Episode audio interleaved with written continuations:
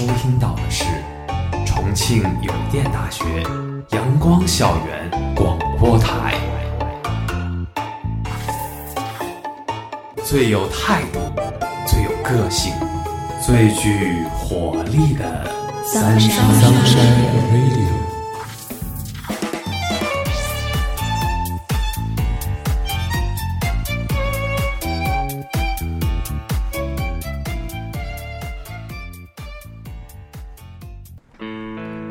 亲爱的听众朋友们，大家中午好，欢迎收听今天的阳光校园广播台，我是主播西瓜，我是主播苑吉。我们今天呢，就来和大家探讨一下关于翟天临的事件。近日，翟天临涉嫌学术不端事件在网络上广受争议，持续霸占微博热搜榜。在短短的一个月之内，翟天临的人生可谓是经历了起起落落。从2019年春晚小品里饰演打假警察，到一个不知知网为何物的博士后，翟天临涉嫌学术造假，学霸人设彻底崩塌。按照以往惯例，公众的关注点一天就翻篇。然而这次吃瓜战旷日持久，从明星八卦到新闻事件，从新闻事件上升到教育事件，不得不反思其问题缘由。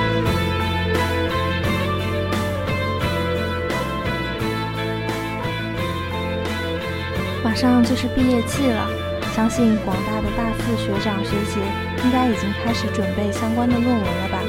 西瓜，你最近身边有没有哪些忙碌的学长学姐呢？提起大四的毕业论文，这就让我想起了我们的班学长。开学的时候，我们刚开了一次班会，他非常的繁忙。他说，他为了这个论文已经弄了将近一年了。由于翟天临的事件，使今年的论文查得非常的严格。所以导致他在论文上的压力又增加了很多。是啊，在去年的六月三十号，作为北京电影学院电影学专业的在读博士生，翟天临完成了博士学位的全部课程，顺利通过了博士答辩，正式获得北京电影学院博士研究生学位。在今年的一月三十一日，翟天临在微博上晒出来北大博士后录用通知书，高学历人设，学霸演员的 flag。就这么成功的立了起来。然而，翟天临没有想到的是，人生的大起大落啊，竟来得如此猝不及防。没错，想来也突然。在春晚结束后呢，刚走向人生巅峰的准博士后翟天临，恐怕怎么也没想到，自己在微博上随手这么一晒博士后的录取通知书，与网友互动时随口说了一句“知网是什么”。就会引来如此穷追不舍，以至于让自己北京电影学院、北大光华管理学院都深陷漩涡。事情一经曝光啊，更是轰动一时，引起了强烈的反应。这只是多米诺骨牌倒下的开始，慢慢的顺藤摸瓜，还发现出更多令人难以置信的内幕。首先就是他的论文造假，翟天临的论文和别人的论文重复率居然高达了百分之四十。大段大段的抄袭，让原作者都坐不住，站出来在朋友圈里吐槽打假。其次，缺少 C 刊和核心期刊发表的论文。据了解，中国高校的博士啊，需有 C 刊文章才可以毕业。同时进行答辩的二十多位博士中，唯独翟天临没有，结果当真让人瞠目结舌。再次，便是涉嫌吹嘘高考的成绩。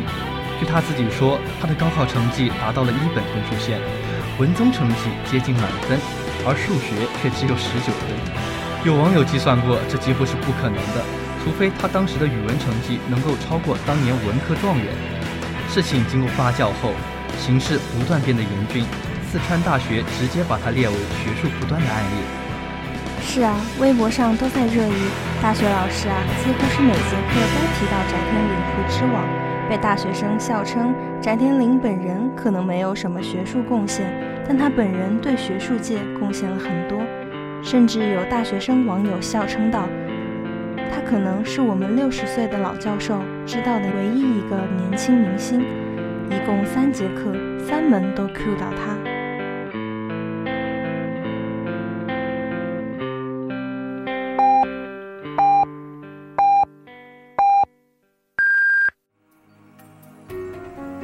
现在是北京时间正午十二点整。您收听到的是重庆邮电大学阳光校园广播台。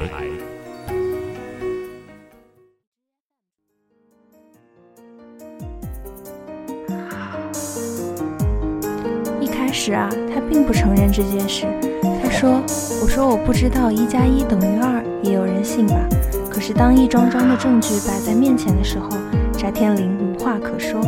眼看这场车祸啊越演越烈，翟天临终于道歉了，先表示正式申请退出北京大学博士后科研流动站的相关工作，再向被连累的相关论文作者、母校等道歉。这歉道的很真诚、很全面，可以说是很明智了，既是一次坦诚的认错表态，也好堵住公众之口。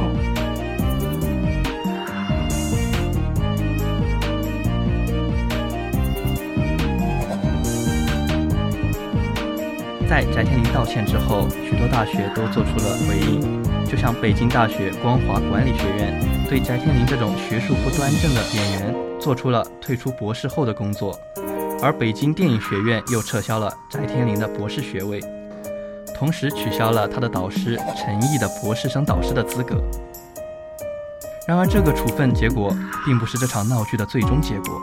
持续十几天的热搜，就能客观地表达人们对于这一事件的重视和关注。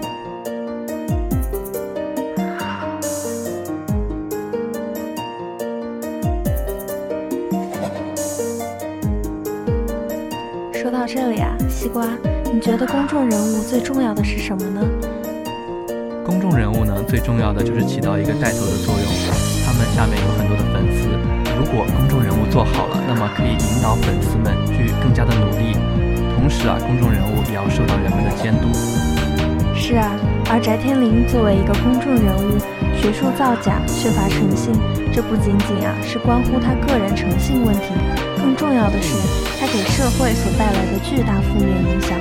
本来是满满正能量的学霸偶像，一下变成了造假虚伪的骗子，他给全国人民带来了深深的失望感。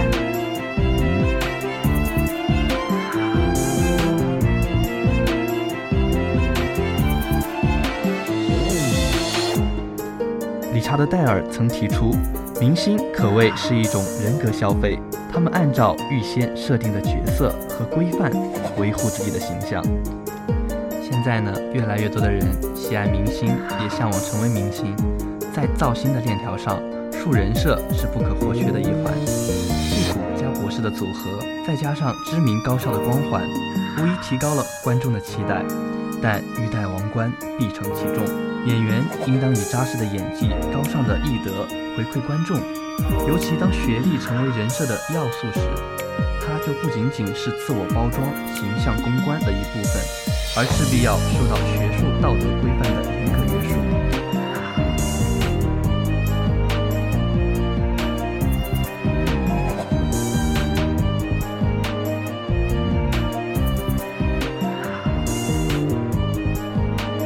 是一个平时经常喜欢翻看微博的人，而在微博热搜中啊，一般三分之二都是明星的一些相关事件、明星的家事、明星的绯闻。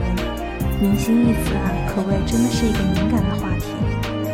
如果一个名人没有了社会职责，利用自己的名望和财富去换取教育资源，本身就是对他的身份和广大学子的不公平和不尊重。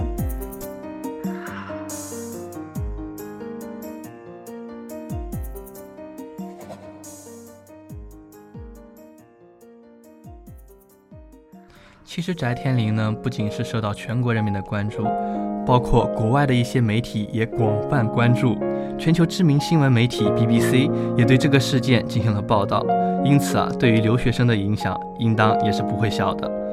公众人物出现这种情况，导致现在国外很多大学对于中国学生诚信很是怀疑，甚至有网友表示，自己本来硕士毕业之后准备出国读博士，学校都已经联系好了。并且推荐信等一系列的材料都已经审核完毕，原计划安排面试的，本来一切都已经准备妥当，但是因为翟天临的事件，学校称要重新评估一下中国的学术环境，面试取消了，等候通知。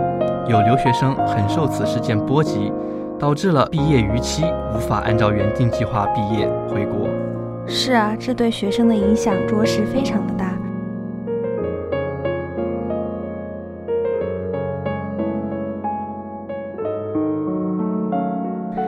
西瓜，你有注意到最近图书馆自习室浓郁学习氛围吗？那可不，刚开学，我本来打算和室友一起约图书馆，结果没想到每天晚上过去都是一大堆在那看书考研。他们为了自己的学位而奋斗，我真的是被他们所感悟到。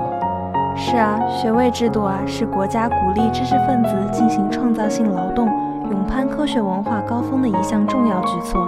而博士研究生学位尤其以难度高、强度大著称，获得此称号者往往经历了严苛的学术训练，在该专业领域拥有独立从事科学研究工作的能力，因而拥有较高的社会地位。可是，一名演员在读博期间拍了十几部影视剧，上了十几个综艺节目，拿不出令人信服的成绩。能查询到的论文又陷入了抄袭风波，却依然收获了博士学位，这难免让那些在读博期间承受了巨大学术压力的科研人员心怀不满。原因就是不公平，如此儿戏就能获得博士学位？请问真正脚踏实地做数据、搞研究的科学家学者们，出路又在哪里呢？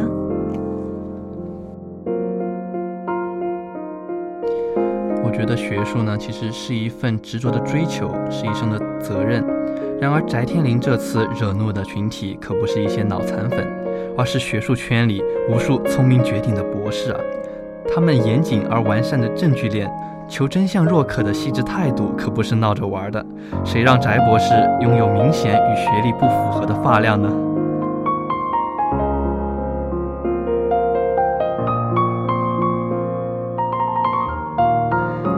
是啊，更有身为博士的网友在微博怒斥：翟天临在读博四年期间，至少主演了十一部戏，参演了七部戏，做了二十四个代言，录了十七个综艺。请问他哪有时间搞学术研究？而我整整四年，一年三百六十五天，有三百六十天都在看论文、做实验。早上九点在实验室，晚上十一点从实验室回家。每周七天都在里面熬着，每个月工资才两三，和你同病相怜的人，其实是用造假的手段，轻而易举的就得到了你梦寐以求的一切，没有秃头，没有焦虑，没有被论文支配的恐惧。我只想问他，凭什么？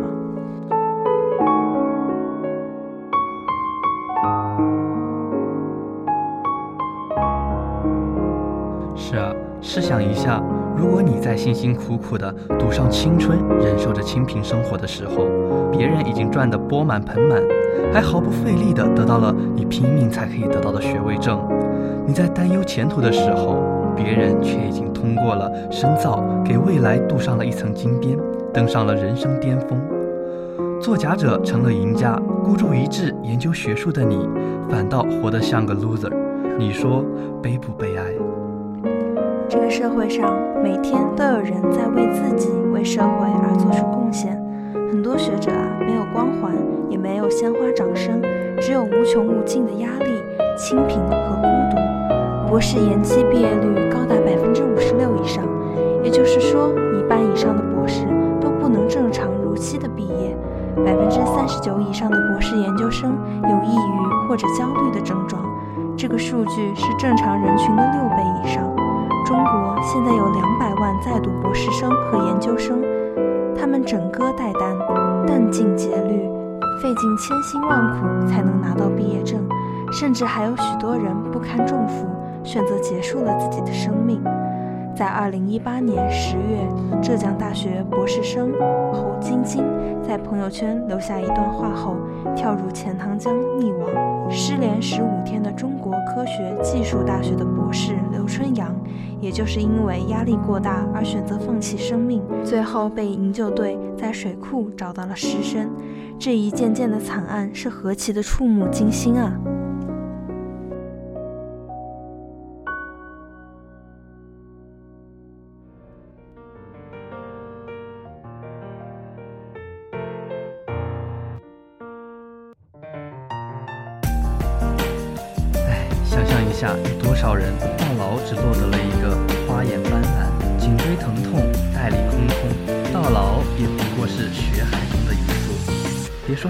贝尔、菲尔兹、图灵大奖了，一生治学的经历丢在历史长河里，连水花都溅不起半朵。但偏偏就是有这样一群人，抱着九死未悔的愣劲往里冲；偏偏就是有这样一群人，抱着那点微不足道的学术梦想，以自己一点薄利、一身精血、一生追求，为的不过是把人类的知识库在微不足道的一点上往外推那么微不足道的一分一寸。但请别笑，也请别忘了，人类的文明史，恰恰是这群人。千百年来，如飞蛾扑火般现身所打造出来的，这群人里有百分之九十九点九九的人都不会在历史上刻下可见的记号，留下显赫的姓名。但低头看看自己脚下的文明金字塔，是这群人以自己的血骨与理想堆砌打造而成的。他们的呕心沥血，值得我们每一个人尊重与敬仰。他们的努力，也不容许被这样践踏。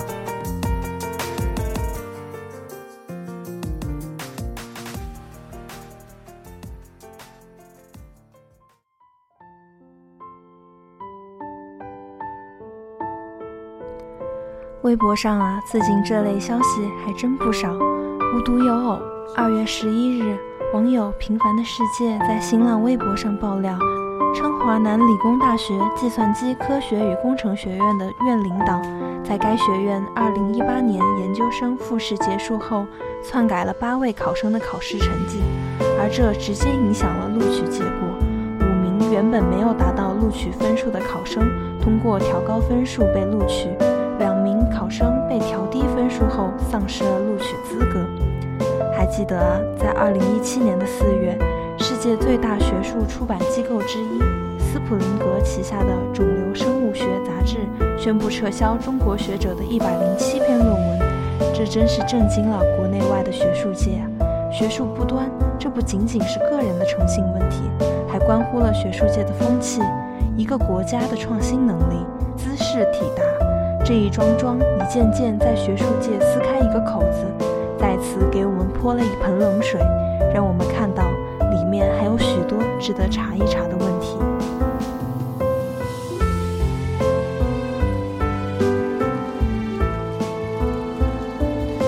其实我一开始也挺喜欢翟天临的。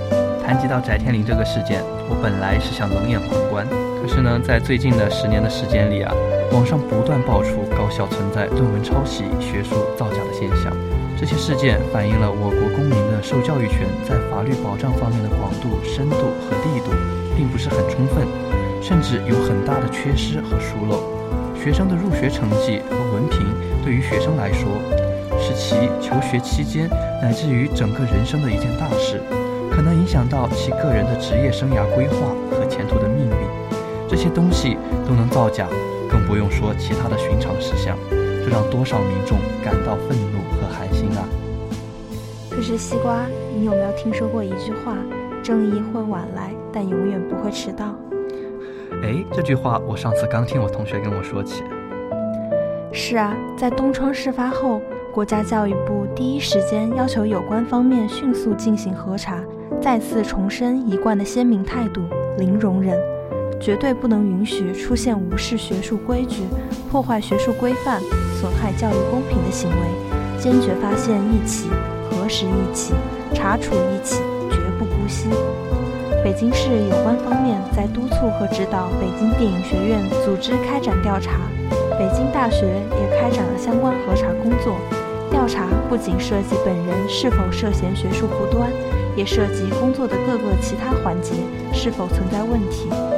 经过长时间的详细调查，两所高校都撤销了翟天临的学位，并对合作导师及相关人员进行了严肃处理，表示虚心接受社会公众的舆论和批评。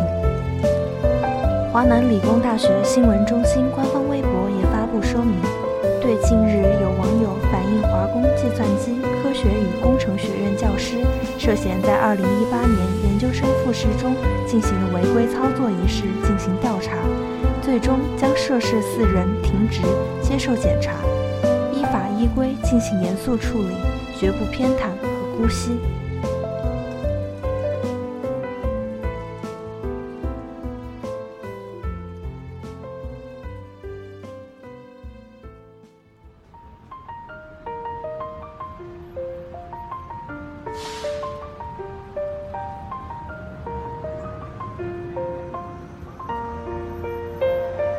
这次如此较真，对于翟天临事件穷追不舍，不是八卦，也不是杠精，而是被激起了强烈的不公平感，进而被深深的刺痛了。人们追问的是新事件再次暴露的高校学术圈的沉疴宿疾。学术圈这个理应最纯净的圈子，已经不是第一次，也不是偶然。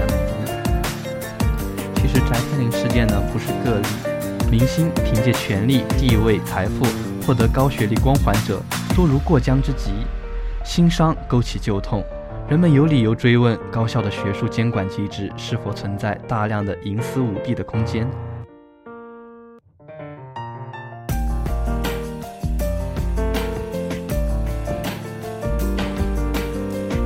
听说艺术院校的招生一直都是教育腐败重灾区，哎，院级。既然你是一个艺术生，那你在这方面有什么看法吗？我在经历艺考的时候啊，真的有听说过这样的事，就是大家坐在一个教室，明明大家的画画水平都心知肚明，可是却有些人技不如人，却去到了比你更好的学校，这确实啊，让努力画画的人比较寒心。但是呢，听说啊，针对教育中存在的不公现象，中央也做出了相关决策。就拿教育腐败重灾区我们的艺考招生来说吧，二零一九年已有十二所高校艺术生将不用再参加校考，文化课成绩要求明显提高等，这样就有效减少了徇私舞弊的机会，更加保障了广大考生的有效权利。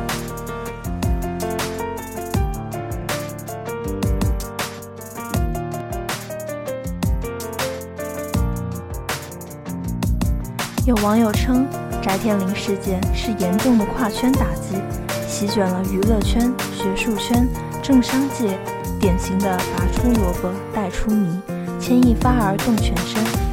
任正非在去年底接受记者采访时，曾有感而发地说了一句话：“一个国家的强盛是在小学教室的讲台上完成的，教育是最廉价的国防。如果说教育是一个金字塔的话。”小学教室大概就是金字塔的底座，而高等教育可能就是塔尖。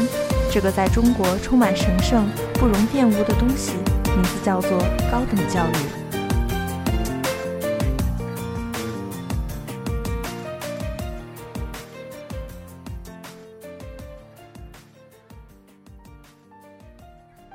在一九七七年，邓小平在谈话中明确指出。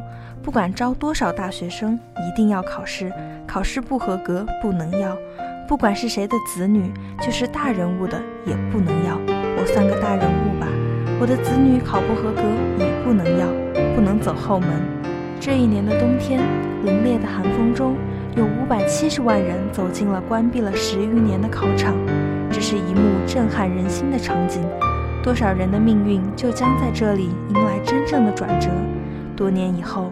他们中的佼佼者成为了这个国家各个层面的中坚力量，从此尊重知识、尊重人才、科教兴国等理念才被重新纳入制度化轨道，并渗透到人们的思想和日常生活之中。若是高等教育都存在着如此不公现象，又何谈基础教育的公平呢？而更可怕的是，我们很多人已经对此见怪不怪，就像翟天临的粉丝说的。这有什么大不了的？这样的现象在社会中很普遍呀。怕就怕我们把普遍当成了正常，于是默认、纵容、羡慕，甚至挖空心思的加入这样的行列，还美其名曰存在就是合理。从教育不公平到社会结构屏障，只有看到这个本质，还有解决问题的可能，从明星八卦到新闻事件，从新闻事件上升到教育事件，远没有那么简单。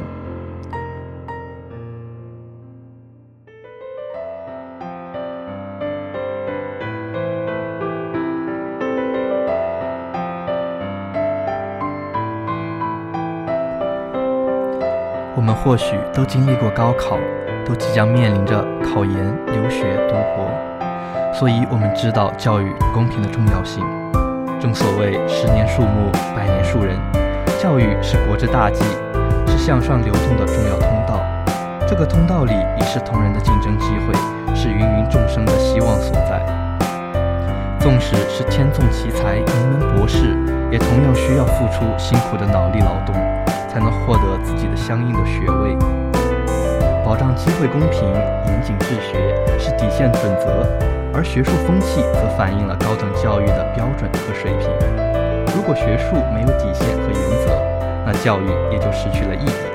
我们不怕像翟天临这样践踏学术尊严的人，而怕大家习惯了这种风气。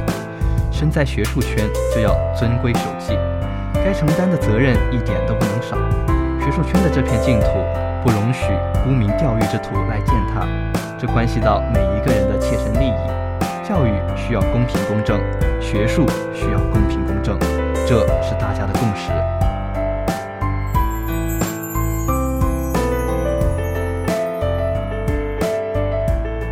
今天的节目到这里就结束了，我是主播苑吉，我是主播西瓜。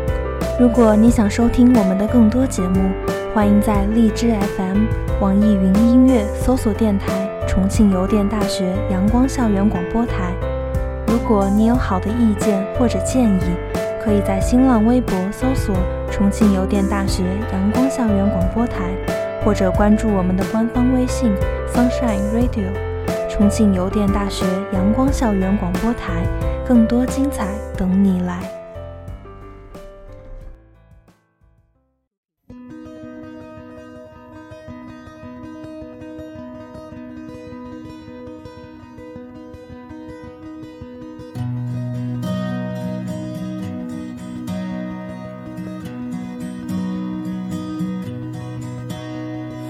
夜空中最亮的星，能否听清那仰望的人心底的孤独和叹息？哦，夜空中最亮的星，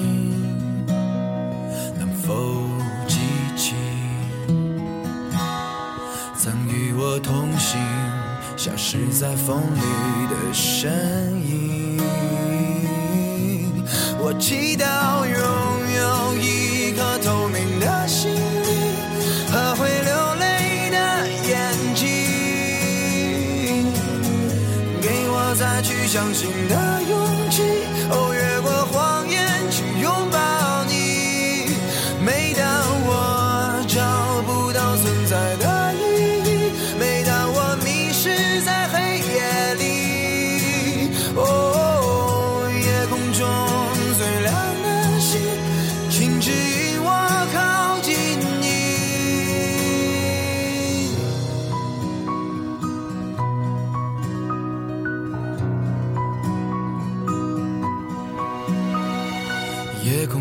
最亮的星，是否知道？曾与我同行的身影，如今在哪里？哦，夜空中最亮的星，是否在意？是等太阳升起，还是意外先来临？我宁愿所有痛苦都留在心里，也不愿忘记你的眼睛，给我再去相信的勇气。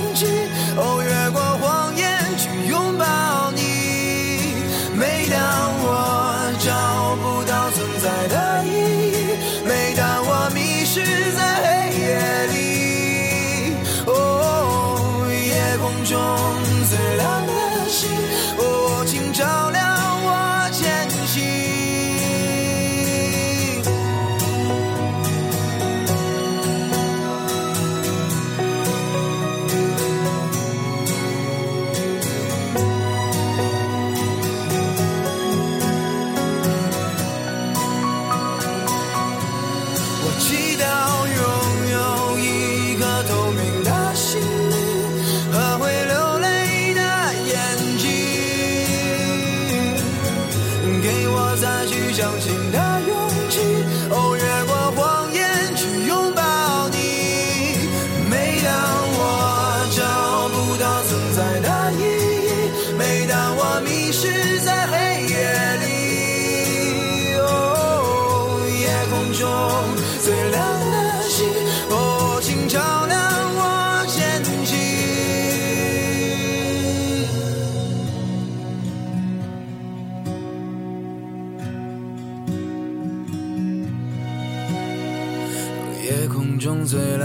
亮